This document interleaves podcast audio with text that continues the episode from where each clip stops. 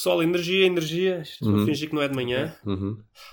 Uh, Tu é que estás cheio de, Pá, tu é que estás que o- cheio de energia, Luís, porque até vais testemunhar tô- duas vezes tô- hoje. Ontem, testemunho Não- 3, 4. tu hoje estás Ontem pronto. testemunhei 3. Ontem testemunhei Pois 3. foi. Mas tu hoje estás aí pronto para testemunhar aí à, à bruta, não Estou, pá. O Claro. Sérgio Conceição é o melhor treinador de sempre. Claro. é? Claro. Nunca critiquei. Pois não. Eu sou testemunha disso, inclusive. é, Mas pronto, hoje o Gonçalo, hoje o Gonçalo não está cá e portanto vais ter de testemunhar duas vezes, não é? tá bem, parece-me bem. E a gente vai ter então o Miguel hoje a ser testemunha da ressurreição, o Luís vai ser uma testemunha caiada à pressão, a fazer um duplo testemunho, e eu vou ser uma testemunha 5 à sec. Tenho coisas para lavar, tenho de ir falar com quem sabe lavar coisas. E no final do nosso tiki-taka, e é este o nosso programa hoje, não é? É isso. É? E pronto, e o episódio já começou. Musiquinha. Boa tarde. Era para saber se tinha uns minutos para falar sobre bola. Vai partir Ricardo. Atira Portugal! Portugal! Portugal! Bom jogador é aquele que joga bem sempre e põe os outros a jogar. E um, jogador- e um bom jogador é aquele que normalmente joga bem. Ele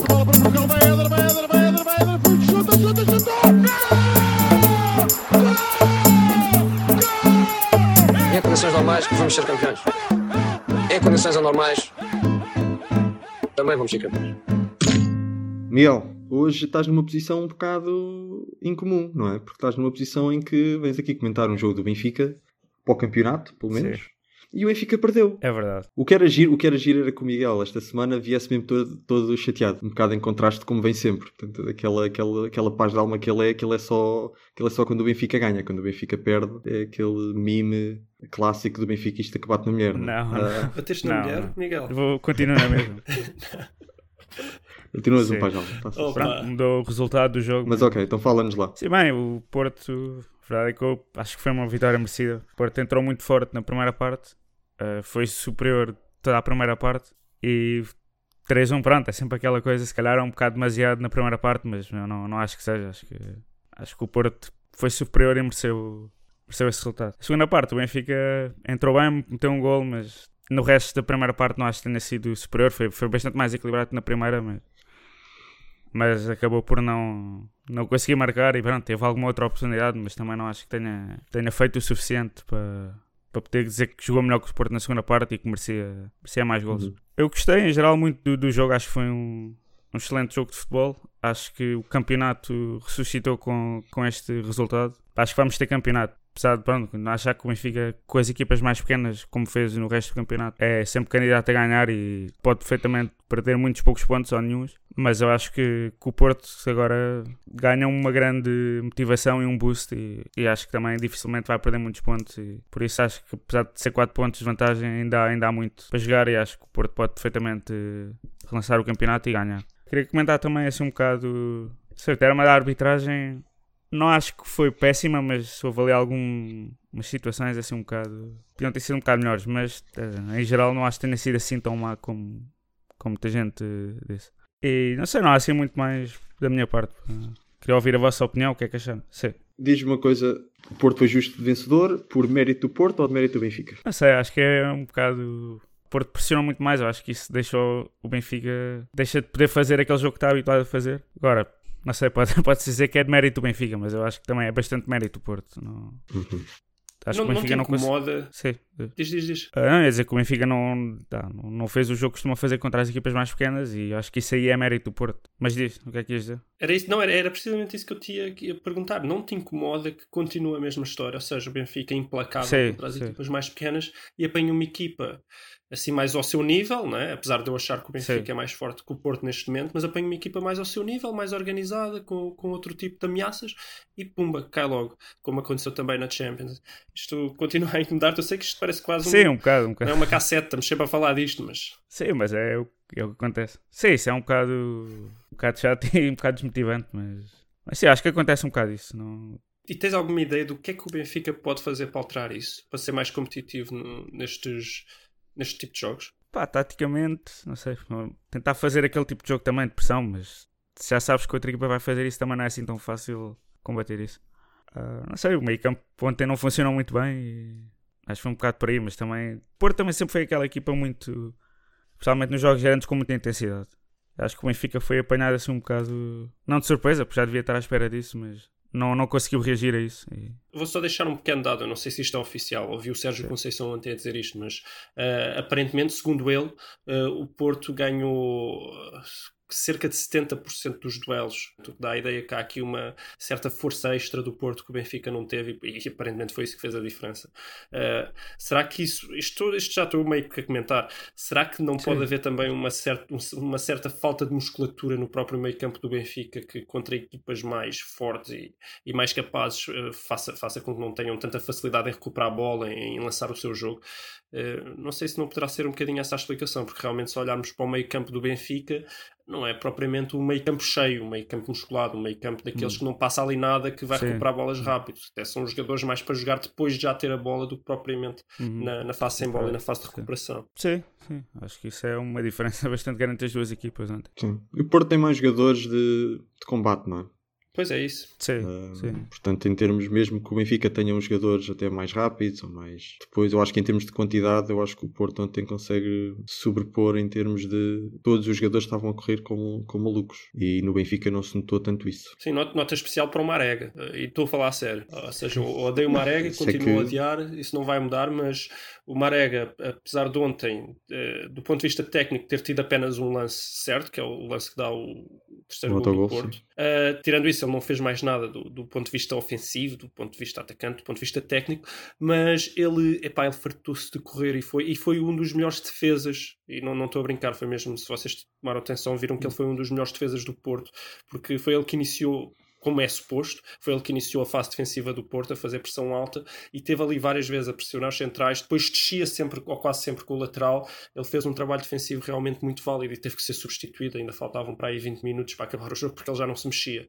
E realmente ele fartou-se de correr e com intensidade.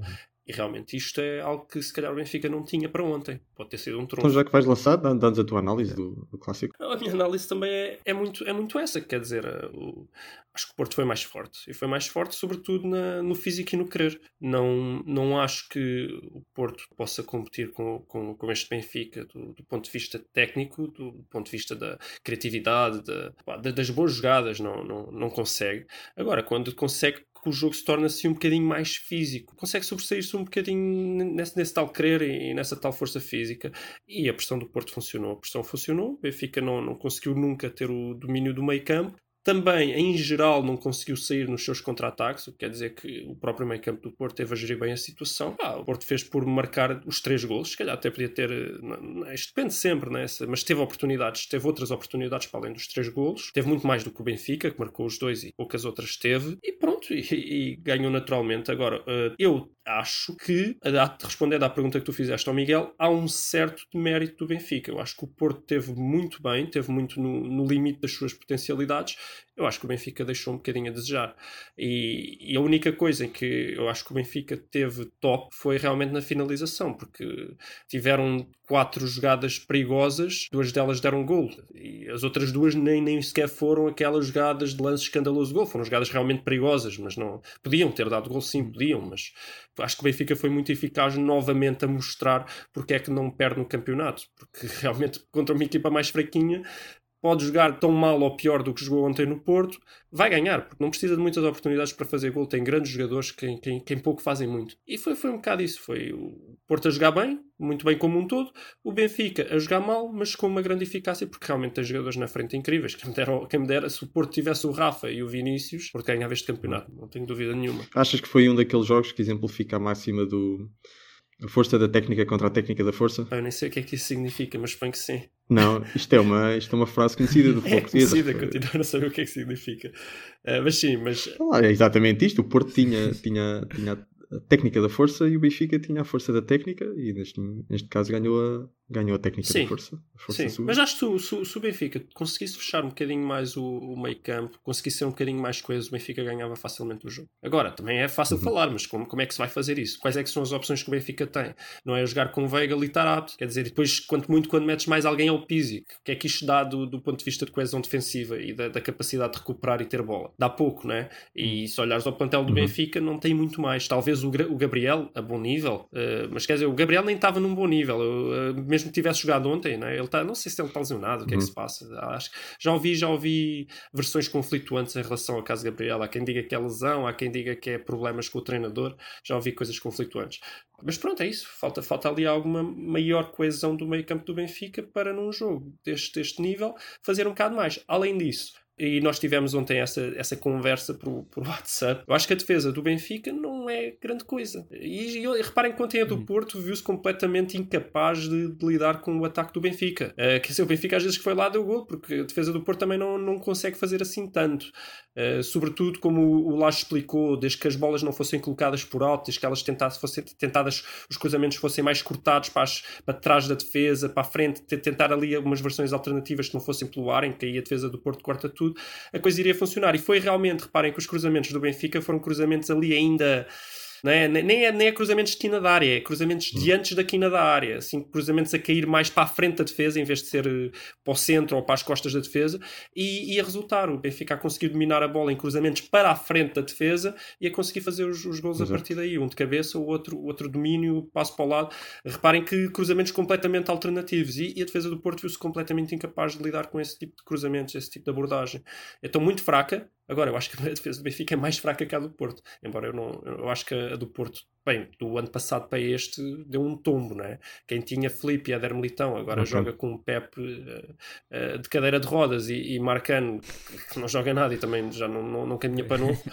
Eh, mas pronto, ainda assim o Porto é muito mais coeso defensivamente. A própria tática favorece que o Porto seja muito Uhum. mais coeso defensivamente. Posso então avançar para a minha curta análise? Força! Sim. Primeiro, só para dizer que concordo com a parte que vocês disseram. Porto, justo vencedor, jogo muito bom, sim senhor. Porto a entrar muito forte, Benfica ultra eficaz hum, nas suas ocasiões de gol. Para falar um bocadinho mais da, das escolhas táticas, eu acho que o Sérgio Conceição esteve bastante bem e o Lage não esteve assim tão bem. Eu acho que o Sérgio Conceição claramente entrou a apostar na fragilidade do lado esquerdo da defesa do Benfica. Com o, o Grimaldo e o Ferro, e apostou, apostou nessa fra- fragilidade, metendo ali o Corona à defesa direito, num âmbito muito ofensivo, e o Corona foi, foi- foi- fez um grande jogo, fez uma, uma- que que fez uma excelente cueca. Mas o nome assustou. O nome, o nome assustou. Exato, exato, calhar está toda a gente com medo do Corona. Mas resultou, o Grimaldo teve muitos problemas ali, e depois acaba por ser, o, o primeiro gol acaba por ser um cruzamento desse lado. Foi do Otávio, por acaso. Sim, ok, sim, não, Mas não, sim, sim. mas- E a maior parte dos ataques perigosos do Porto acho que foram, foram por aí, o primeiro gol foi por aí. Foram, foram. O canto foi desse lado, portanto suponho que a jogada eles estivessem a atacar por aí. Ahm, o gol do Marega também é desse lado, também é desse lado que, que surge. E portanto foi uma aposta que resultou muito bem da parte do Sérgio Conceição. Grimaldo mostrou que ah, defensivamente não, não tem aquela segurança toda. O Ferro também ah, acho que não está preparado para este nível, sinceramente. Parece ser um jogador com muito potencial, mas que ainda não, não está preparado. E, e o Lages não previu isto. Ah, outra coisa que provavelmente o Sérgio Conceição previu e bem é que o Rafa ali do lado esquerdo não ajuda tanto na defesa como se calhar devia nestes jogos. E provavelmente o, o Lages devia ter, devia ter previsto isto e não sei, estou aqui se calhar estou errado, mas uma coisa que me ocorreu foi talvez não ter tirado, não ter posto o Chiquinho de início, que eu acho que o Chiquinho não acrescentou assim tanto ao jogo do Benfica, e tentar talvez meter o Rafa no meio e meter o Sérvio na esquerda com, com ordens para o Sérvio e ajudar um bocadinho mais na, no apoio ao, ao Grimaldo. Isso não aconteceu, o Benfica sofreu, sofreu aqueles três golos muito todo- todos por esse lado. Ah, pronto, Rubem Dias teve um bocado de azar no autogol, mas são coisas que acontecem. E depois é aquela, aquela ultra eficácia. E acho que é basicamente esta a minha análise tática do jogo. Houve também uns casos de arbitragem que, pronto, acho que sim, acho que o, o Tarap devia ter levado um segundo amarelo. O penalti, eu já ouvi, já ouvi árbitros profissionais a dizerem que aquilo se calhar não era penalti, eu acho que é, pelo que eu li das regras. Eu não vejo nada Epá, eu, eu- ainda queria falar As disso no jogo regras, de é, contexto, sim. mas, mas força que é. Não, eu tô, só quero dizer, porque eu- eu fui ler as regras e o que diz é que quando, quando os braços aumentam a volumetria do corpo é penalti e não diz nada sobre intencionalidade. Sim, eu concordo que não sim. há. Não. Não, Mas eles é acabaram regra, com sim. isso. Atenção, eu sou completamente contra essa Pois. regra, mas é, é a regra. Sou contra, ou seja, eu por mim não deveria ter sido penalti no sentido em que a regra não deveria ser assim. Certo. Ou seja, o jogador não, não fez de propósito, pá, quer dizer, não sei, ou então quanto muito pode-se assumir que ia dar gol, ou havia uma chance muito grande de dar gol, então sei lá, que é se calhar um bocadinho a ideia da nova regra. Então é penalti porque realmente também é azar da outra equipa, de o jogador por azar ter metido lá o braço Uhum. que não deixou ser gol. Eu entendo isso, de quem é que vais Pois, pôr o azar, né? Quem, houve um azar, agora quem é que vais imputar Sim. esse azar? Eu entendo Sim. essa questão. Agora, pelo menos uma coisa é certa, e esse é um erro gravíssimo do árbitro, é, aconteça o que acontecer, ele não pode dar amarelo ao Weigl ou ao Ferro, Ferro, não acho me que lembro é quem é, Ferro. acho que é o que Weigl. Não, mas ou isso, não pode dar amarelo. Tipo, isso é completamente absurdo. Eh, A não ser que ele ache que o, que o jogador fez de propósito e então é vermelho. Né? Não pode dar amarelo. O jogador não faz de propósito. É claro que ele não faz de propósito. Pelas novas regras é penalti. Ok, marca o penalti. Agora, não pode dar amarelo. O que se torna particularmente gritante, se tendo em conta que no lance imediatamente anterior ele não dá um amarelo por uma situação bem mais ostensiva do Tarapte. Sim. Porque seria vermelho e então tem mas que acho que há uma jogo, regra né? há uma regra que diferencia entre uma situação clara de Sim. perigo e uma situação que não é. ver? E pelo que eu, que eu vou dizer, tipo, podiam ter considerado que nessa do Tarapte, como havia muitos jogadores na área, tipo, não, não era uma Certo. ocasião clara de um ou dois. Não, mas, não, mas repara, é um amarelo, não é um vermelho, ó, Miguel. É um amarelo no sentido Não, em não, que mas o isto é jogador, para o amarelo, jogador neste caso. lançou-se de Não, forma... não, mas- Pronto, mas eu não quero entrar muito nessa discussão, mas... Sim, mas nessa regra é mesmo para amarelo. Ou é tipo, ou é só uma advertência ou um amarelo. Não é, não é de vermelho. Pronto, seja, seja como for, não, não faz sentido absolutamente nenhuma. Vocês dizem que é o ferro, Acho não é? sim. sim Não claro. faz Sim, sentido foi absolutamente nenhuma. O jogador que está envolvido no penalti levar um amarelo. Pelo menos na minha opinião, acho isso completamente ridículo. Pronto, é o que eu tenho a dizer sobre os, sobre os casos de, de arbitragem. Ali, a certa altura da primeira parte, aquilo parecia- que ainda iam sair, iam saltar vermelhos até ao final do jogo, mas depois a coisa lá acalmou. Ah, ainda bem.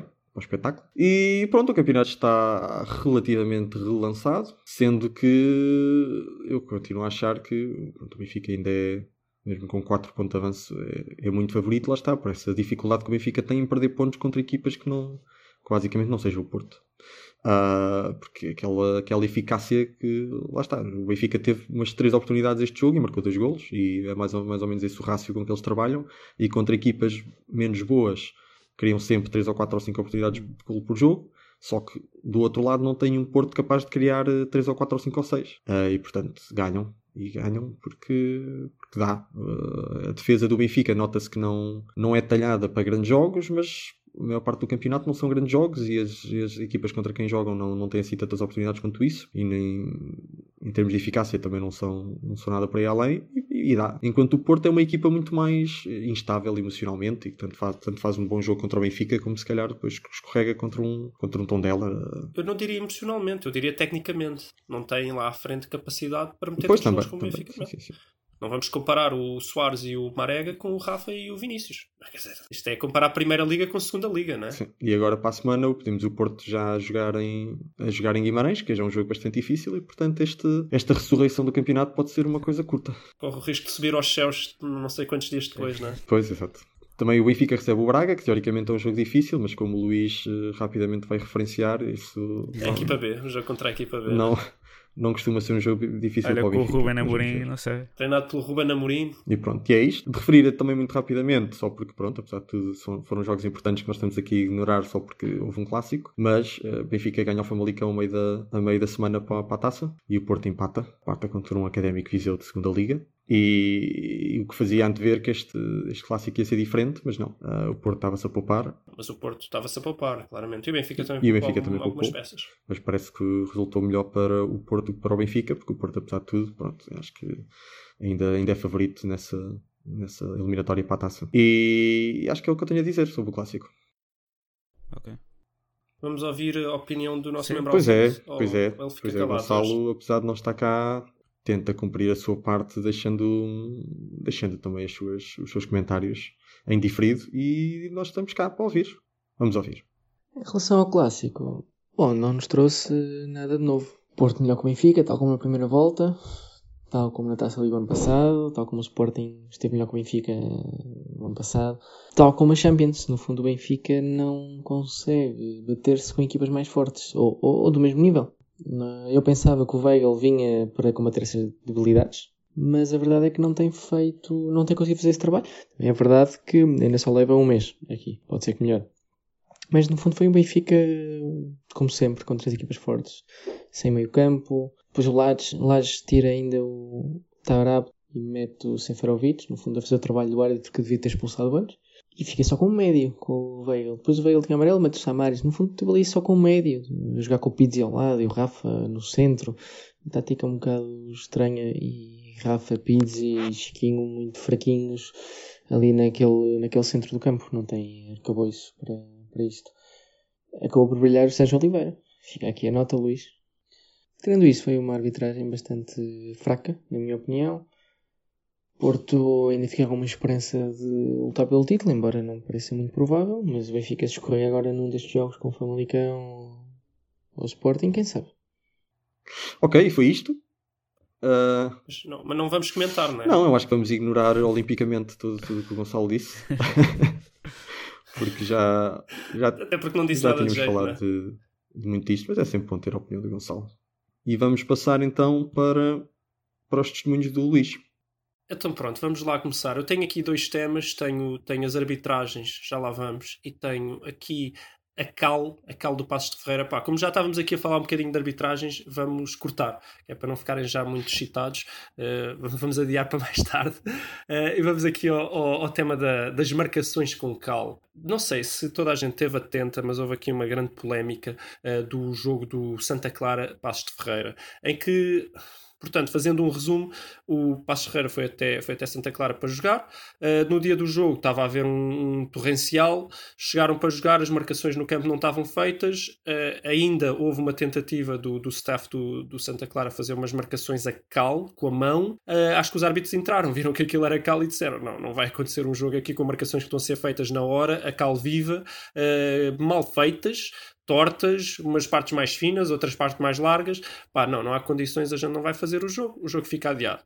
Adiou-se o jogo com um protesto do, do Passos de Ferreira, que não queria adiar o jogo porque, porque achou que a culpa era do clube organizador que não, não fez o que tinha que fazer. Uhum. Uh, no entanto, pronto, é assim, eles apresentaram um protesto, tiveram na mesma que ficar lá mais um dia, no dia a seguir jogaram, perderam, uh, e depois veio todo o escândalo com, com o jogador, Pedrinho, a dizer que aquilo era tudo uma vergonha, que é impossível chegar-se lá e um relevado estar naquele estado, nem marcações ter, ter feitas. Houve também o escândalo com o, o presidente, também veio falar da mesma situação, mais grave ainda com a situação de o Santa Clara estar a usar cal viva para fazer as marcações, e pior, mentir e dizer que não, que estava apenas a usar pó de pedra e não tinha nada a ver com cal viva, quando o próprio saco dizia cal viva. Pronto, aqui uma ganda salganhada, uh, mas o que fica é esta questão de uma equipa chegar lá para jogar, o campo não estar pronto, o jogo ter que ser adiado, a Liga compactuar com isto, a Liga defender certas mentiras, e já lá vamos. Antes de eu dar um bocadinho mais da minha opinião e um bocadinho mais dos pormenores, vamos só ouvir o que é que o Gonçalo tem a dizer em relação a este caso. Vamos a isso. Tema Passos de Ferreira, Santa Clara. Pois de facto, como fez aqui a nossa investigação o caro Rafael, que viu que pó de pedra de facto é cal, ou pode ser cal, ou cal é pó de pedra, dizendo bem, é melhor. Acho que foi um bocado aquilo de fugir à questão. Se a cal é um pó de calcário e o calcário é uma pedra, dizer que é pó de pedra não está a dizer que não é cal, não é cal, não é? Portanto, enfim. Eh, sobre este tema, eh, o que dizer mais? Parece evidente que havia ali qualquer coisa que não estava bem. E duvido que o mau tempo tire as marcações de um campo. Ou seja, tirava as marcações de um campo quando eu jogava em pelados. E de facto aquilo a chuva levava a terra, levava tudo. Num relevado, o relevado pode ficar em muito mau estado, mas a marcação em si não vi nunca que tivesse problemas. Não sei, tenho as minhas dúvidas. De qualquer forma, temos que dar algum benefício da dúvida, não é? Porque também nunca sabe muito bem o que é que aconteceu. Se usaram de facto cal viva, é, é perigoso, não é? Aquilo pode queimar, com aquilo é como jogar num sintético que não esteja molhado, é bastante perigoso e falo por experiência própria. Em relação a depois, certas coisas, como as marcações nem sequer tinham o tamanho regular, etc. Enfim, é um bocado estranho. Depois eh, utilizavam eh, pó de pedra, como diz o Presidente Santa Clara, mas dentro de um saco que dizia cal viva. Mas por que raio é que tinha um saco que dizia cal viva? Não é? é que nem sequer faz sentido. E também são criminosos um bocado. Quer dizer, uma coisa é, de facto era cal viva, estava em saco de cal viva, já me parece um bocadinho estúpido, porque me parece aquele criminoso estúpido que não tenta esconder a prova do crime. Agora, mostrar a prova de um crime que não se cometeu, como seria utilizar um tal pó de pedra que não seria perigoso, num saco que dissesse cal viva, já, quer dizer, não tenho palavras para descrever também a estupidez. é?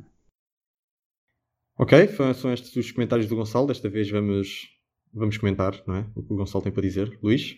É, deixa-me. pá, Para já, o Gonçalo ali a certa altura diz a investigação que o Rafael fez. Vamos lá repor justiça. A investigação que eu fiz. Exato. Não, não, não sou. O tema é meu, fui eu que fiz a investigação acho e isto, é, quem... isto é vingança pelo, pelo, o episódio passado em que tu disseste que Sim, eu que- tinha feito qualquer coisa, mas tinha sido o Gonçalo. Acho que ele não. Ele, ele veio isso a mal. É, se é, se é para dar mérito, vamos, vamos dar mérito a quem o tem. Fui de facto eu que fui investigar e ver que realmente cal é pó de calcário e calcário é considerado uma pedra. Eh, portanto, não. Só, só para deixar isso bem claro. Não, acho que temos de chamar aqui um, um geólogo, uma coisa assim, para. Para, ter- Para para dar confirmar isso. Epá, eu, devo, eu devo dizer que gostei muito da- desta intervenção do, do, do Gonçalo, porque eu, eu, eu acho curioso realmente esta, esta questão da cal, quando ele diz que não faz sentido um inocente usar as provas do crime que não cometeu Sim. né? Eu, eu, achei, eu, achei, eu achei cómico, porque realmente, pronto, isto, isto o, que se passa realmente é que o Santa Clara tentou fazer as marcações com cal viva, o que é proibido. Pá, e realmente é giro que eles estavam a fazer isso com um saco a dizer cal viva. E depois, mais tarde, quando, quando confrontados pelo Passos de Ferreira com, com esta situação, eles vêm dizer: ah, não, não, não era cal viva, aquilo era pó de pedra num saco de cal viva. Né? E quem é que se vai dar ao trabalho? Pegar nesse pó, meter num saco para meter no campo. Quer dizer, que é para quê? Para assustar os. Não, não entendo. Pronto, e todo este caso, eu, eu acho todo este caso muito estranho, porque realmente é. Eu já vi muitos torrenciais em Portugal e eu nunca me lembro de um caso destes, de um campo estar por marcar. Eu já vi torrenciais na- nas distritais e os campos aparecem marcados. É a primeira vez que acontece realmente um clube não ter o campo marcado antes do jogo. E depois tem este problema que é como é que a Liga se junta ao clube na defesa da mentira do clube. Porque o clube diz que estava marcado, mas desapareceu com a chuva. Como é que acontece que o campo estava marcado? Toda a gente chega lá com as luzes apagadas, como diz o presidente do Passos Ferreira. O campo está marcado, acendem as luzes e o campo já não está marcado e desapareceu, assim, numa coisa de 10 minutos. 10, 20 minutos desapareceu toda a marcação que estava com as luzes apagadas. Pá, depois esta coisa de, ah, então a gente marca à pressa, pegam um bocadinho de cal à mão, começam ali a passar, fazem linhas tortas, fazem linhas mais finas, finas mais largas, com um cal que é um, que é um, que é um produto proibido. Epá, eh, isto, isto faz muita confusão. Pronto, eu quero, quero ouvir a vossa opinião neste assunto e quero, acima de tudo, fazer-vos uma pergunta, que é, provando-se que houve realmente negligência do clube, provando-se que não há nenhum temporal que, que dê ao clube essa desculpa de não ter as marcações prontas à hora do jogo, o que é que se tem que fazer nesta situação? O clube é punido com derrota? Adia-se o jogo? Com- com- como, como é que se faz? Epá, eu acho que. Mas deviam ser punidos com derrota e, e não sei até que ponto é que ali. Eu acho que ali o que está a fazer é tentar encobrir a sua sim, competência e não, não deixam acontecer este tipo de situações porque não o controlam, não, não controlam isto e, e acho que isso é a falha também da Liga. Pá, eu não acredito nessa desculpa do tempo. Acho que isso é uma questão de prepararem e fazer as marcações Então, mas o que é que achas também? Pode ter- ter-se passado com um clube à hora do jogo não ter as marcações prontas. Como é que também incompetência é possível? Ou será que eles estavam realmente, esqueceram-se de fazer as marcações quando deviam, depois estava realmente um grande temporal, não, não, não havia grandes condições para fazer a marcação, que se não me engano é feita à Acho- tinta, e depois não tinham alternativas, já não dava para fazer a tinta porque estava a chover demasiado. Não sei, o que é que, o que, é que achas que se possa ter passado? Ah, a questão no tempo, acho que eles têm que estar preparados, previsões meteorológicas com pelo menos um dia com uma precisão bastante boa. Se sabiam que ia chover muito, tinham que se preparar e fazer um reforço da marcação. Acho que isso é falta de preparação do clube, do, do organizador. Não sei, para mim isso é uma, é, um- é uma responsabilidade deles e têm que se preparar para isso. Se calhar outras vezes usaram a calmorta e ninguém, ninguém reparou, não sei. Mas não, não o podem fazer e não, não há nenhuma justificação. A morta não, Sim, Calviva. Calviva, Calviva eu acho que são, eu acho que são, eu acho que são as duas, eu acho que são as duas proibidas, pelo menos são as duas perigosas. Mas eu, eu tenho ideia que a própria calmorta é, é proibida, pelo menos em 2001 tivemos casos em Portugal de jogadores a queimarem-se. Sei que a, mesmo a calmorta é, é proibida em Inglaterra, eu suponho que no ano de 2020 ela também já seja proibida em Portugal, mas não consegui encontrar documentação que me conferisse que a calmorta é proibida Sim. também. Eu também não tenho grande conhecimento técnico para saber até que ponto é que as marcações eh, com que antecedência é que precisam ser feitas e o que é que se sai com a chuva, se não sai com a chuva, se, como é que é, se há desculpa, se não tem desculpa. A mim o que me parece claro é que houve alguma incompetência da parte do Santa Clara e depois, quando chegou ali à altura do jogo, aquilo devia ter, o jogo devia ter sido adiado para, para, outro- para outra altura quando houvesse condições. Ah, o Santa Clara arranjou aquela, aquela solução à pressa, que aparentemente era calviva. A mim o que me deu a ideia, dá a ideia é que alguém ali na liga fez, fez vista grossa porque também não estava não estava para se chatear. E depois os jogadores do Passo é que se, é que se tramaram. Tiveram, tiveram de ficar lá a dormir e depois foram jogar no outro dia e pronto. E, e de facto, se é o Santa Clara que, que foi incompetente, se alguém do Santa Clara foi incompetente, eles tinham ter sido punidos. Provavelmente a vitória ter sido dada ao, ao Passo Ferreira, o jogo devia ter, ter sido adiado de uma forma que não, que não prejudicasse tanto o, o de Ferreira. Pá, e a única coisa que eu tenho a dizer sobre isto é que, para a próxima vez, em vez de utilizar Cal Morta ou Cal Viva, podem utilizar Kal-El, que é o nome do, é o nome do, do Super-Homem, de Krypton. E pedem ao Super-Homem para ir fazer para ir fazer marcações como deve ser. Uh, Que é laser com os olhos. que é laser com os olhos, qualquer coisa, não sei, ele vai misturar tinta com super rapidez. E pronto, eu acho que é, é, o é o que eu acho que eles devem fazer para a próxima. Em vez de cal, cal viva ou cal morta, cal el. Muito Eu ponderei, eu ponderei muito se, se fazia esta piada, mas achei que, achei que valia a pena. tu percebeste, portanto já valeu a pena. Desde que uma pessoa perceba. e pronto, é o que eu tenho a dizer. Ok, próximo tema. Então, passando ao próximo tema, eu quero falar da pressão às arbitragens. Daí eu ser uma testemunha da caiada à pressão é porque queria falar sobre a cal e queria falar sobre a pressão às arbitragens. Muito, em, em particular aquilo que nós assistimos todas as semanas. Nem sei, ainda nem reparei, ainda nem li bem os jornais. Eu não, não creio que vá haver nada em relação ao jogo de ontem, porque se houve algum prejudicado, talvez tenha sido Porto e o Porto ganhou, então eles quando ganham ficam caladinhos. Mas eh, temos assistido todas as semanas quando acontece alguma coisa, quando um clube não ganha, quando um clube é minimamente prejudicado. Eh, e quando eu digo um clube, falo sobretudo do Porto e do Benfica. O Sporting vem também já se, meteu, um- já se meteu nisso. Agora, Já, do jogo o Sporting ainda, ainda é um amador, não é? Ainda é um Tá amador. bem, mas uh, Porto e o Benfica já têm, já têm muitos anos disto, já, eh, já dão, dão, dão um baile ao Sporting. Mas pronto, é aquela chinfrineira que a gente ouve a seguir a qualquer jogo do Porto e do Benfica. Né? E eu não estou, quando digo chinfrineira, eu não estou a falar do- dos gordinhos a comentar na, na TVI.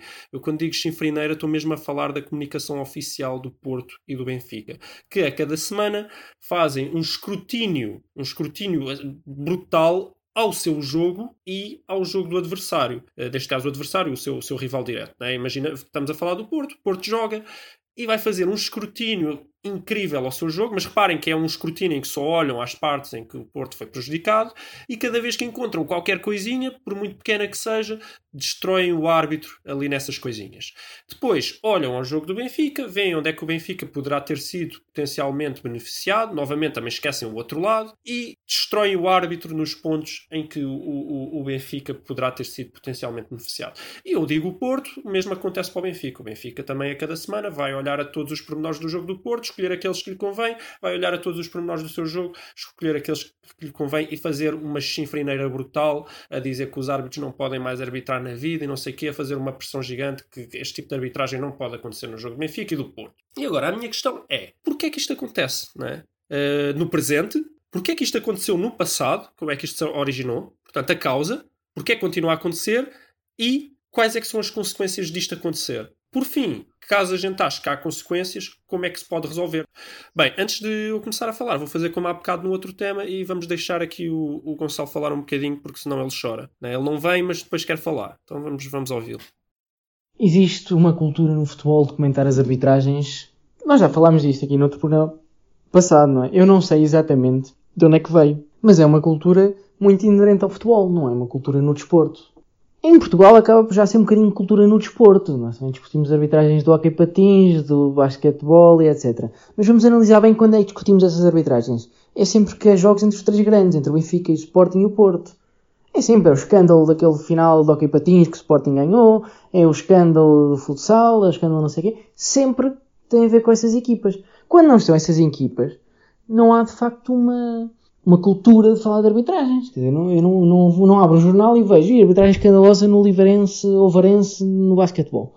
Não é? É muito uma cultura que vai do futebol para as outras modalidades quando tem aqueles clubes que nós estamos habituados e que gostamos, que são os três grandes, principalmente. é? Essa cultura na Primeira Liga, que tem uma visibilidade gigante, obviamente se fala eh, em todo o futebol.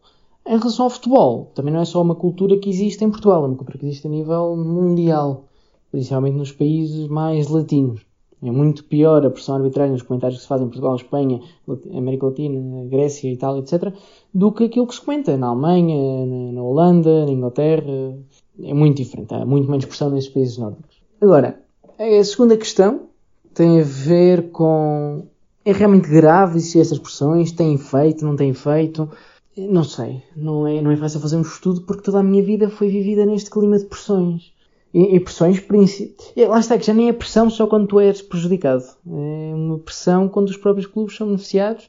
Tu, se fores, se algum clube for beneficiado na jornada anterior, não vem falar dessa jornada, mas depois vem o outro clube falar desse benefício e esse próprio clube que foi beneficiado tenta não falar da jornada anterior, foge ao assunto e vai buscar duas ou três jornadas atrás que foi prejudicado e essa é a pressão que fazem. Não é? Ah, sim, ah, pois até no momento de arbitragens e um dia depois já estão. Não, mas reparem que há um mês, não sei. Uh, mas este senhor também uma vez, este árbitro já fez isto e tal. Enfim, existe esta pressão. Não sei até que ponto é efetiva ou não é efetiva. Nós também estamos a analisar esta pressão, se calhar, uh, num país como Portugal, em que os árbitros são francamente maus. Eu acho que os nossos árbitros são francamente maus. Não tem só a ver com roubarem ou deixarem de roubar. Tem, eu acho que as arbitragens são más, é? penalizam-se muito, marcam sempre aquelas faltas que são sempre iguais, uh, penalizam certas, certos tipos de atitudes, de forma de jogar, uh, enfim. Não, não acho que haja qualidade de jogo para deixar seguir o jogo quando tem que ser, deixar seguir. Marcam-se muitas faltinhas que não interessam. E a marcar essas faltinhas todas e a não deixar o jogo seguir, isso também os jogadores vão ficando mais nervosos. Eu, eu sinto isso quando, quando estou a jogar com os meus amigos, é, é um bocado verdade.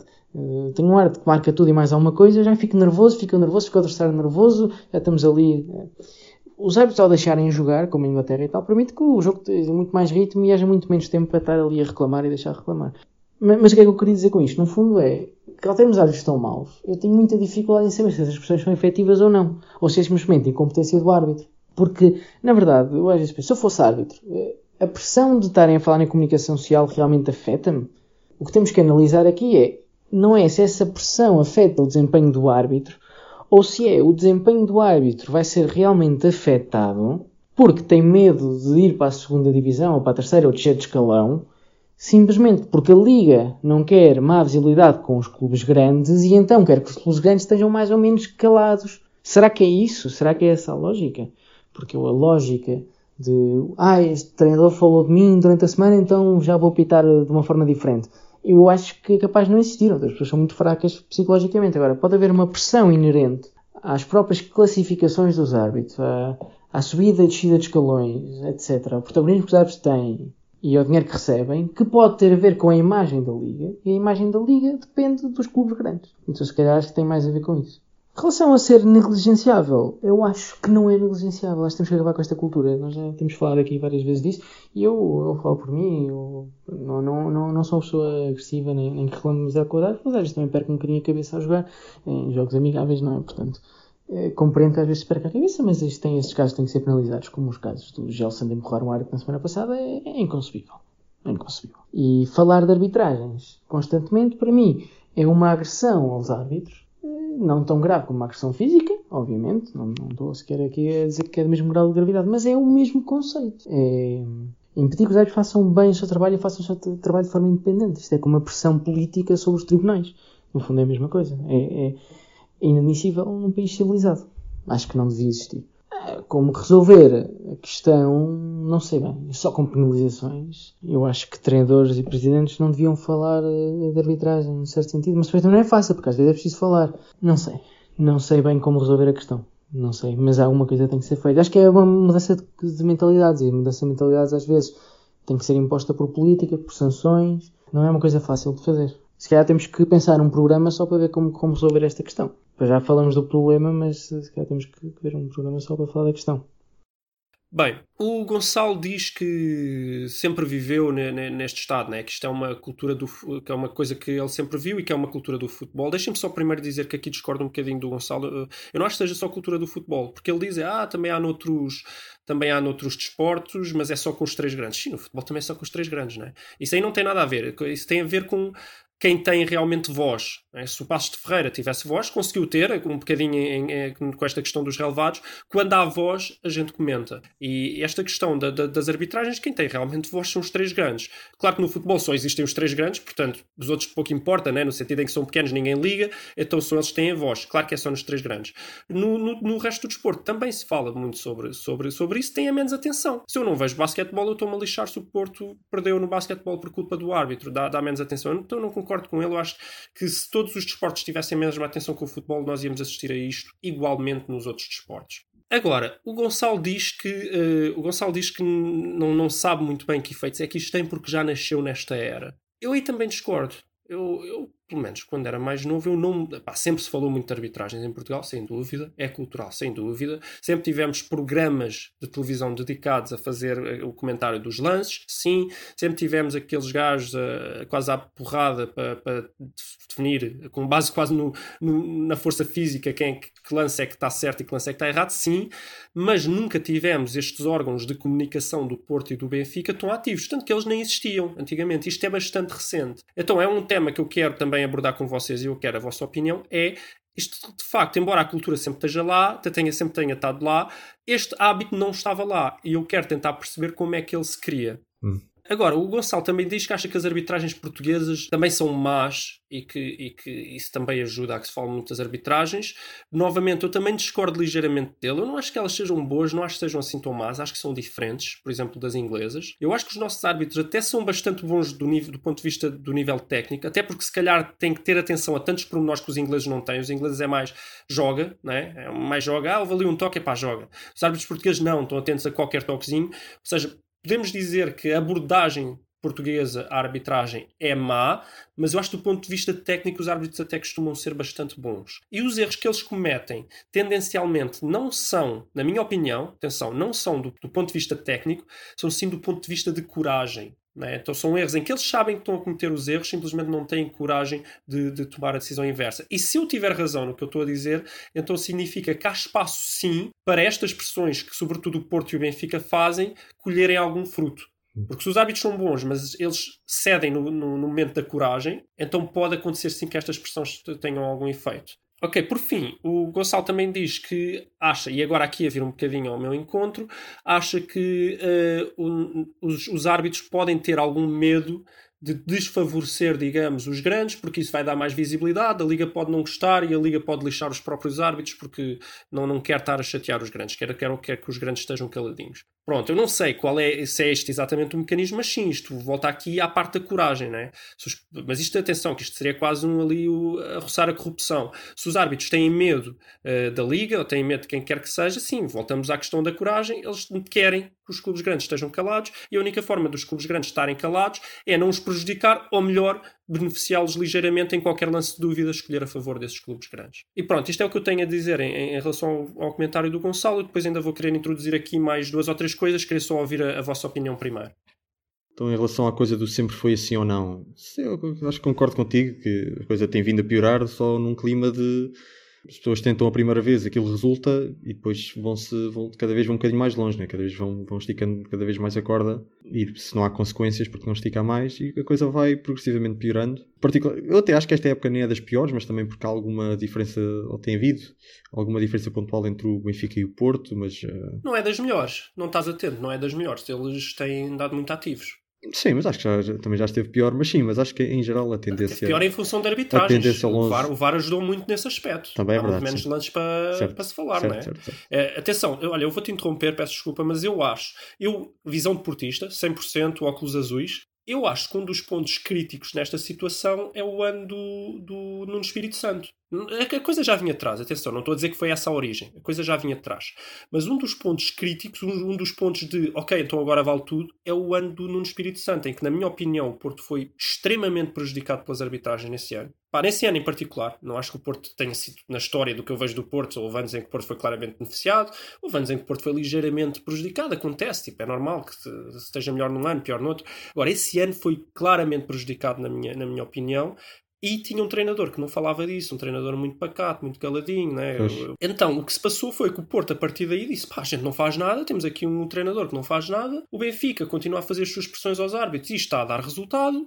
a gente tem que fazer qualquer coisa. Em que ajudou aquele momento em que os adeptos foram lá ao centro de treinos dos árbitros, né, ameaçar e que se notou durante cinco jogos arbitragens perfeitas nos jogos do Porto. Portanto, ficou aqui uma prova dada que com um empurrão certo, né, neste caso um empurrão totalmente ilegal e que não, não sei como é que não, não deu nada criminalmente, porque no futebol nada dá nada criminalmente, mas com, com, com este empurrão criminal os árbitros durante cinco jogos, com medo, fizeram arbitragens impecáveis no, nos jogos uhum. do Porto. Uhum. Então, o que prova que realmente há aqui espaço para, para, essa, para essa pressão. E a partir daí, meus amigos, a história está tá aí. Claro. O Porto ainda faz, se for preciso, mais pressão que o do Benfica, não é?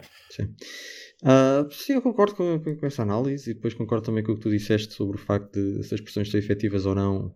uh, ou se, depois se é através da Liga. Eu acho que sim, eu acho que é através da Liga e é medo de represálias de passarem para a segunda divisão ou não irem a. não serem uh, convocados para ir para a Champions ou assim. E é assim que as coisas se processam e resulta, e enquanto resultar, vai continuar a acontecer. E eu acho que a tendência é que continue assim, porque a verdade é que os clubes grandes não querem muito mudar isto, porque mesmo que não garanta pontos em termos relativos para, os rivais, garante ponto contra, pontos contra equipas mais pequenas, no geral. Uh, portanto, sempre que há um Porto Santa Clara ou um Benfica Tondela ou coisa assim, o Porto e o Benfica sabem que em princípio os árbitros vão, vão, estar, com, vão estar com o clube grande. Uh, depois. Não, quero só fazer uma pequena correção, Rafael, porque tu tens razão quando a coisa era o Porto comenta o seu próprio jogo e o Benfica comenta o seu próprio jogo. Mas por causa de tu teres essa razão, porque se começou a ver que o Porto ia ser beneficiado em todos os seus jogos e o Benfica ia ser beneficiado em todos os seus jogos, por isso é que se criou esta nova etapa Claro, em mas que o outro sim. clube faz Sim. pressão sobre o, o clube oposto, sobre o rival. Claro, sim, Achas mas que essa é... pressão sobre o rival ainda acontece? Acho, se acho que ainda acontece, Sim. acontece. Acontece e vai continuar a acontecer e só, só se der para piorar, vai piorar. É como eu digo, eles vão esticando a corda e enquanto a corda não partir, vão esticando cada vez mais. Eh, Portanto, não... o caminho é este, até, até a coisa mudar, eh, até haver algumas penalizações Sim, aos é- dirigentes por, por fazerem estas pressões ou coisas assim. Mas eu não vejo isso, isso a mudar, portanto acho que vamos ter este ambiente durante mais tempo. Sim, mas a E- minha dúvida é: se, o- se o Porto se dedica totalmente, imagina, vou dizer o Porto que é para os Benficas não ficarem chateados. Se o Porto se dedica totalmente a criticar os jogos do Benfica, a, todo, todo- a fazer uma pressão gigante aos árbitros que vão arbitrar o Benfica, até que ponto é que os árbitros que estão a arbitrar o Benfica cedem eh, à pressão do Benfica apenas? Porque agora também sabem que se arbitrarem mal, também levam com o Porto em cima. Então, por outro lado, também não querem eh, beneficiar muito o Benfica. Não achas que há aqui um contrabalancear? Achas que no fim de contas o efeito líquido é favorável ao, ao- ao Benfica? O efeito líquido há de ser sempre favorável ao clube que tenha mais poder de influenciar o- a, instituição que pode recompensar ou punir os árbitros consoante a sua performance. É o que eu acho. É, depende de quem é que, se o Benfica tem mais influência ou não no Conselho de Arbitragem, ou na Liga, ou se é o Porto, ou se, é, ou se quem é que é. Se fosse o Tondela, se o Tondela tivesse connections com, com o pessoal que, que dá promoções aos árbitros e assim, o Tondela que era beneficiado. Ah, eu acho que. Acho que sempre houve críticas aos árbitros, mas especialmente agora com de- das redes sociais, os clubes e os diretores de comunicação chegarem diretamente aos adeptos, acho que, que isto se agravou muito, porque, sei lá, antes mandavam um comunicado para a imprensa por fax ou faziam uma conferência de imprensa e acabava por ser uma noticiazinha no jornal. Mas dá uns anos para cá é diferente, porque basicamente, tá, para passar este tipo de mensagens, e o auge disto foi quando ainda havia o outro gajo do Sporting, não me lembro do nome, aquele diretor de comunicação, na altura do Bruno Carvalho, e então eram os três clubes, não, todas as semanas não se calavam com isto. Agora eu acho que. É verdade, ele, ele tem razão. Cada vez há mais presença nas redes sociais, cada vez há mais programas de televisão uh, com aqueles painéis de três comentadores. Antes era só, havia só, havia só um ou dois, Sim. agora já na SIC e já na TVI, Sim, já na é, CMTV é- é e que já depois no canal em cada 11, canal há- há dois ou três programas. Multiplica-se, portanto cada vez é mais pressão. É assim, pronto. Sim, eu queria só dizer que isto é daquelas coisas que se um critica, o outro também tem que criticar. E depois é aquela coisa que eu ia dizer de- do tema das redes sociais: é as pessoas que depois apanham, recebem essas mensagens, pessoas, os adeptos de cada clube, querem ouvir aquilo que eles dizem, basicamente. Que é, o outro clube, o rival, foi, foi beneficiado, nós não. Tá? Por isso é que eles falam sempre dos outros Ah, e sim. nunca, quando são beneficiados, nunca falam. E o problema é que muita gente nas redes sociais leva isto a sério, por isso é que isto continua a crescer. E depois também esse efeito, estava a dizer, de, de- acaba por funcionar e haver espaço para, para pressionar os árbitros desta maneira. E pronto, é isto que eu queria dizer. Só um último comentário, uma coisa que tu disseste muito importante: se o outro faz, eu tenho que fazer. Sim. Né? Isto em economia é, chama-se um bocado aqui o dilema do Sim, prisioneiro, não é? Ou seja, eh, estaremos os dois melhores, melhor calados, é pá, mas não, se o outro faz, o outro consegue tirar dividendos disso e os árbitros vão estar influenciados, vão ajudá-lo um bocadinho mais. Pá, eu tenho que fazer também, Sim. né? senão fico para trás. Então ninguém tem incentivo em mudar a sua forma de agir, o que significa que a solução tem sempre partido do exterior, alguém do Tem exterior que tem que fazer-se com que eles saiam dali. Eh, eh, só, só, só para terminar, eu deixo duas sugestões. Eh, uma, começar realmente a, a pensar em limitar-se. Tente sempre cuidar também para não quebrar a liberdade de expressão, mas tentar começar a limitar-se um bocadinho a forma como os clubes falam da, da- das arbitragens. E duas, também tornar as arbitragens mais transparentes, porque num, num país em que a corrupção nas arbitragens acontece e a gente sabe com casos concretos que ela acontece desde sempre, Né? A gente tem casos concretos que não são punidos. Bem, enquanto a gente souber que existe potencial para corrupção nas arbitragens, as pessoas vão querer falar de arbitragens. Então, várias coisas. Uma, limitar um bocadinho mais, criar um bocadinho mais regras em relação à comunicação dos clubes. Podem falar de arbitragens, mas tem que, tem que ser criados momentos certos, organismos certos para os clubes se irem queixar das arbitragens. Outra, finalmente dava jeito as, as, as, instituições públicas começarem a punir corrupção no desporto, porque enquanto elas não punirem, eu vou continuar desconfiado. E atenção, o Porto já o fez, o Benfica já o fez, o Sporting não sei, mas também já o deve ter feito. Não estou aqui a criticar nenhum clube, estou a criticar todos. Por mim, iam todos para a prisão e ficavam lá todos a. e desciam todos de divisão uns anos que era para, para se acalmarem. E, por fim, eu tinha outra, mas esqueci-me. Mas pronto, olhem, esqueci-me. Então, olha, já estamos com pouco tempo, fica assim fechamos este tema e agora vou ter de fazer o meu tema assim muito, muito rápido, muito à velocidade. Isto vai ser quase um, um tema de tiki-taka, que não, é, que não tem muita graça, mas olha, é o que é. Então eu vou ser testemunha assim cá sec, porque saiu esta semana na revista Sábado umas notícias que o Ministério Público e a Autoridade Tributária começaram a ter aí uns mega inquéritos abertos por suspeitas de fraude fiscal qualificada e branqueamento de capital do mundo do futebol, que envolve, surpresa, surpresa, presidentes de clubes, agentes, empresários, empresas e, e jogadores. E, e dizem que o, crime, o processo de crime que vai mais avançado é o do Pinto da Costa e do Futebol Clube do Porto, relativa, não, relativa a transferências de Jackson Martínez e Carcasilhas e Falcão e Rames Rodrigues, etc, etc. Mangalá. E que, e que a autoridade tributária tem uma estimativa de que Mangalá também, sim. Uh, tem uma estimativa que uh, com estas uh, lavagens de dinheiro o fisco foi prejudicado em cerca de 20 milhões de euros. Uh, e dizem que contribuíram para, esta investigação alguns dos documentos do, do Rui Pinto, que é um tema que nós ainda vamos ter de tratar com, com bastante tempo neste, neste podcast um dia, mas hoje não é esse dia. Mas não se fica pelo Porto, o, o Benfica também está implicado. Transferências de Carrilho e Pizzi e Jiménez e Júlio César e Ola John e etc. Uh, ah, e que o Luís Oliveira obviamente também está, está envolvido. O Braga também lá está. Transferências de, de Fran Sérgio e Diego Souza e etc. O Porto já reagiu logo em comunicado, a dizer que não está, isto, isto é tudo mentira. Surpresa, surpresa. E pronto, e é nisto que estamos, não se sabe muito mais. E portanto também não há assim muito para comentar, graças a Deus, porque também já não temos muito tempo neste, neste episódio. Portanto, o que é que eu tenho a dizer sobre isto? Vai ter de ser assim, uma coisa muito, muito rápida. O que eu tenho a dizer é que isto entrou um bocadinho com, com o nosso testemunho aqui há, há duas semanas, ou que foi, sobre o, sobre o papel dos agentes no futebol e dos intermediários em geral. E como isso permite hum, diminuir o nível de transparência no futebol e permite este tipo de, de, de esquemas, de esquemas financeiros, do dinheiro vai para aqui ou vai para ali, não se sabe porquê, uh, e os, os, empresários cada vez têm mais, e os agentes cada vez têm mais fatias maiores de, de, de porcentagem destas vendas, cada vez recebem 10, 15, 20, 25, 30% de, de, destas vendas, e é estranho, porque como nós dissemos, não... É, é estranho que, que, que, que eles tragam, tragam tanto valor acrescentado de facto ao futebol, um, e para mim, uma explicação que é muito mais óbvia é que este, o que estes agentes estão a fazer é prestar outro tipo de serviço. Estão a prestar o serviço de esquemas financeiros e estão a, estão a permitir que os presidentes dos clubes tirem dinheiro dos clubes para dar a estes intermediários que depois vão investir em, em certas empresas, em certas, uh, certos sítios em que, que os presidentes destes clubes. É, é, a ideia que me dá, posso estar enganado, mas isto, esta, esta história vem um bocado reforçar essa, essa teoria. Uh, e o que eu quero dizer sobre isto é que, tal como o, o Luís é um bocado cético em relação ao, ao tema das arbitragens de melhorar em, em, Portugal, eu também tenho algum, sou um bocado cético em relação ao, a este tipo de processos darem alguma coisa, porque Portugal é um país tão polarizado em termos futbolísticos, em que mais de metade das pessoas são do Benfica, depois 25% são do Porto e 25% são do Sporting. Uh, mas especialmente, mas pronto, mas chega. Que é, é, é, muito difícil estas investigações darem alguma coisa porque a certo ponto esta investigação calha na, na, em cima da secretária de alguém que ou é do Porto ou é do Benfica e arranja maneira de matar isto porque não há, não há imparcialidade e hum, vamos ver o que é que isto está eu, eu diria que isto não vai dar em nada uh, mas o que é que vocês acham sobre isto? Eu quero sonhar. Que vai dar. Quero sonhar e acreditar que em breve teremos o Pinto da Costa, o Vieira, o Jorge Mendes e o Salvador todos na mesma cela. Claro a fazer corrupção lá dentro, Sim, como se faz no Brasil. Ser os danos da prisão. É o meu sonho. Miguel? Eu concordo contigo, acho que. Isto é.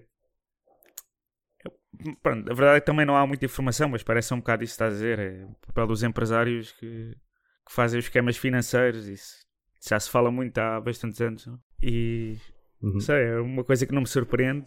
Vou esperar pelos novos desenvolvimentos de- disto, mas espero que também dê alguma coisa. Não, não costuma dar, mas pode ser que neste caso sim. Pelo menos multas, multas de algum dinheiro. e- Deixem-me só fazer uma, um- uma sugestão que é, vão ver, vocês provavelmente já viram ao YouTube um, um vídeo chamado Transferências Douradas sobre o caso Mangalá, Uhum. em que o Porto compra o jogador e oferece 10% do seu passe a, um- a uma instituição que basicamente era, era o dono era um homem que estava eh, proibido Pois. de fazer, de fazer coisas no futebol. Claro. Pronto, e o Porto oferece isso à instituição, oferece 10%. E, e toda a gente acha que é normal um clube acabar de comprar um jogador e oferecer 10% a uma instituição só porque sim. Uhum. Portanto, isto já se sabe desde que o Mangalá foi contratado, né? e Uhum. só agora é que está a ser investigado. Também não percebo o que é que as autoridades estavam a fazer se eu sabia que o Porto tinha corrompido nessa altura. Pronto, é só uma nota. Uh, só outra nota, o que eu me esqueci há bocado de dizer é que, depois, é que em relação às arbitragens talvez faltasse também um bocadinho de transparência. Por exemplo, a explicar lances de VAR e coisas do género, não no estádio, como o Gonçalo gosta, mas talvez no relatório de jogo do árbitro, coisas do género. Mas pronto, é só para, para colmatar o meu esquecimento há bocado. Certo. E pronto, acho que não há muito mais a dizer sobre isto, mas fica aqui assinalado. Pode ser que daqui a algumas semanas o tema volte a aparecer e assim já, já sabemos o que é que estamos a falar. E pronto, e saltamos para o Tiki-Taka? Saltamos. Vamos então. Quem quer começar com, o- com o Tiki-Taka? Começo eu, vá. Pá, eu primeiro quero dizer que estou muito, muito triste porque nós passámos uma semana toda a falar disto e nos esquecemos. Passámos uma semana toda a dizer que íamos fazer aqui neste podcast a previsão de que o Neymar se ia lesionar outra vez para o seu aniversário e para o Carnaval. Ah, e agora estou muito triste porque as pessoas vão dizer ah, depois é muito fácil prever. não, não, isto já está previsto desde o ano passado. E pronto, e aconteceu. O Neymar está novamente lesionado no seu... Teve no seu aniversário, já foi.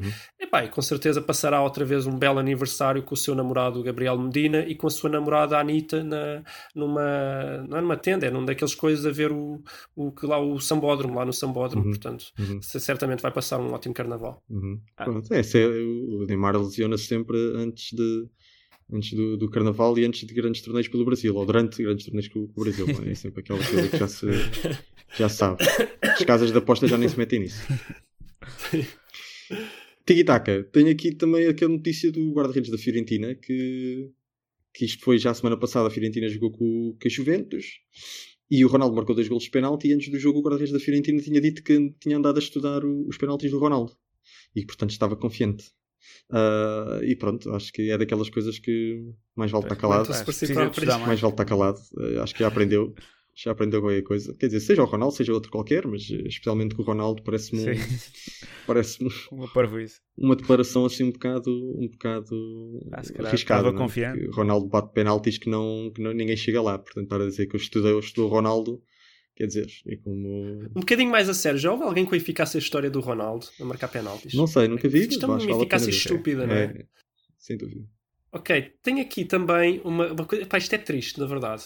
Pá, a Venezuela, como vocês sabem, está, está a passar pelos problemas que está com o Maduro, aquele governo horrível, toda a gente a passar fome. Epá, e não chega o Maduro privar a população de comida, privar a população de medicamentos, impor-lhes coisas que eles não querem fazer. Epá, e agora impõe o José Peseiro como selecionador da Venezuela. Pois, também, li, também ouvi falar sobre isso. Vai, vai acontecer a revolução, eu, eu, eu iria para lá ajudá-los, eu iria para a guerra. É tirania, isto é que é tirania. Não, é que é assim, tirar medicamentos, tudo bem. Exato, Agora, exato. dar os, obrigar o, o peseiro como selecionador da. Acho que há limites. É, é dramático. É dramático. Mas olha, pelo menos Eu acho que é uma forma, se calhar, do, do José Peseiro perder peso. Ele sempre foi assim, cheinho. E assim pode ser uma boa dieta para ele. Portanto, eu acho que, Pode. pelo menos, alguém ganha com isto. pode, pode. E que mais? Mas tem aqui esta notícia que de um, um caso caricato em que o VAR reverte, reverte a decisão de, de expulsão de um jogador, o árbitro vai buscar o jogador que já estava no balneário, ele volta ao jogo e logo a seguir esse jogador mete encosta a cabeça ao, a um adversário e leva um, um segundo amarelo e é expulso. E portanto o jogador voltou ao jogo durante cerca de 30 segundos. E acho que é, acho que é bonito. Eu acho que é particularmente bonito. Eu não sei se vocês viram o lance, mas eu para mim era o lance, ele é bem expulso. Não é? É. Ah, Ele é bem primeiro- expulso. Estás a dizer o primeiro. O primeiro. Na primeira vez, ele é Pois, bem expulso. sim. Na primeira vez, o árbitro não sei o que é que lhe dá na cabeça. Acha que, ah, afinal não foi assim tão mal. Reverte a decisão. E eu acho que foi o jogador basicamente a dizer: pá, não, tu tinhas razão. Sim, ele entra com os pitões, Acho entra que é, um depois nunca falha por pouco, mas entra com os pitões. pá, ele falha, mas é uma Sim, é entrada na mesma. Claro, pá, claro. Quer dizer, Claro. eu acho, que, eu, eu acho que foi o jogador a dizer: pá, olha, tinhas razão, eu Exato. sou pela justiça, eu vou-me embora. Exato, exato. E aproveitou e deu uma cabeçada antes ao, ao gajo que eu estava Faz-me lembrar, faz lembrar aquilo quando, sei lá, quando uma equipa marca um gol sem querer a devolver a bola ao adversário. Já Uhum. viram disso, né? Tipo, eu vou devolver, mas sem querer meter a bola lá dentro. É pá, olha, agora marquem gol. Faz-me um bocado lembrar disto. É, pá, não, o árbitro teve mal, eu vou para a rua na mesma. Uhum. Acho que foi bonito. Acho que sim, acho que foi dos melhores momentos do- da história do VAR até agora no futebol. Há mais coisas? Ah, então não tinhas aqui o teu, o teu melhor amigo, Ah, o Varandas. Varandinhas? O Varandas. Epá, mas é que o Varandas teve tanta coisa esta semana que eu nem sei, que eu nem sei se, se há tempo. Portanto, mas, epá, Pá, portanto, o Varandas o que disse... para dizer que. O Varandas, a primeira coisa, coisa que eu gostei mais é que o Varandas disse que sempre que o Ronaldo sofre pelo Sporting, isso vale títulos para o Sporting. Eu acho que. eu acho que. Eu acho que isto é todo um nível que eu não estava preparado. Mas espera aí, vale, vale, vale títulos ou vale títulos? Não sei. Mas eu, se calhar, vale os dois, porque da forma como ele disse aquilo, eu acho que. É, Ele até reforçou, reforçou, sim. disse: vale títulos. Vale títulos. que é uma coisa que ele gosta muito de fazer, gosta de reforçar sempre a ideia. E aparentemente o Ronaldo, o Ronaldo sofrer nem é, nem é estar no estádio, nem, não, é só sofrer um bocadinho. Ele, ele vai- só sofrer. o Ronaldo vai ver o jogo, vai ver o resultado do Sporting, a aplicação, e pumba, é logo uma taça da Liga para o Sporting. então, peraí, então eu acho, eu acho que isto truque era em vez de passarem, o, o- o- enquanto os adeptos estão a ver o jogo, tinham que ter assim um direto, né, num Exato, FaceTime exato. com o Ronaldo ali a passar nos ecrãs do estádio, que era para os adeptos celebrarem. Exato. Ele chegava ao final. Então, imagina, aí é que então, cada derrota era. Títulos. Aquilo ia abaixo o estádio, né? Cada derrota é. Ronaldo a sofrer, né? Exato. Que é quando se sofre mais, é quando o clube perde. Exato. Ah, Vai, eu acho que aí era, era espetacular. Acho que era, é, é a solução para todos os problemas do Sporting. Sim. E aumentar a coleção gigante de títulos do Sporting. Nas modalidades todas. Acho que sim. Sim, sim. Sim, havia quem, havia quem fizesse pouco do Bruno de Carvalho de ir buscar lá os campeonatos de Portugal. Não, não vamos entrar a sério, que eu já sei que o Rafael tem uma opinião muito forte sobre isso, mas havia quem fizesse pouco do Bruno de Carvalho por causa disso. Olha, o Varandas arranjou forma de encontrar mais uns Mais títulos uns que ninguém estava à Pá, espera. O que é preciso é, é- é raspar o tacho. Há títulos em, perdidos aí por todo lado. É preciso encontrá-los, é tipo Pokémons. Ah, e pronto, ah, houve mais umas declarações do, do Varandas, mas eu acho que ficámos por aqui. Sim, não? já Para a já semana, acho que sim. Fica- Vamos acumular. Acho que esta, acho que esta foi, o, foi mesmo o melhor do Varandas esta semana. Eu acho que tudo o Sim, resto sim. fica um bocado, fica um bocado aquém. Ah, e portanto ficamos por aqui. Sim. é? Ficamos sim. Ok. Foi o programa desta semana. Bem, haja. Para a semana a mais. Nada mais.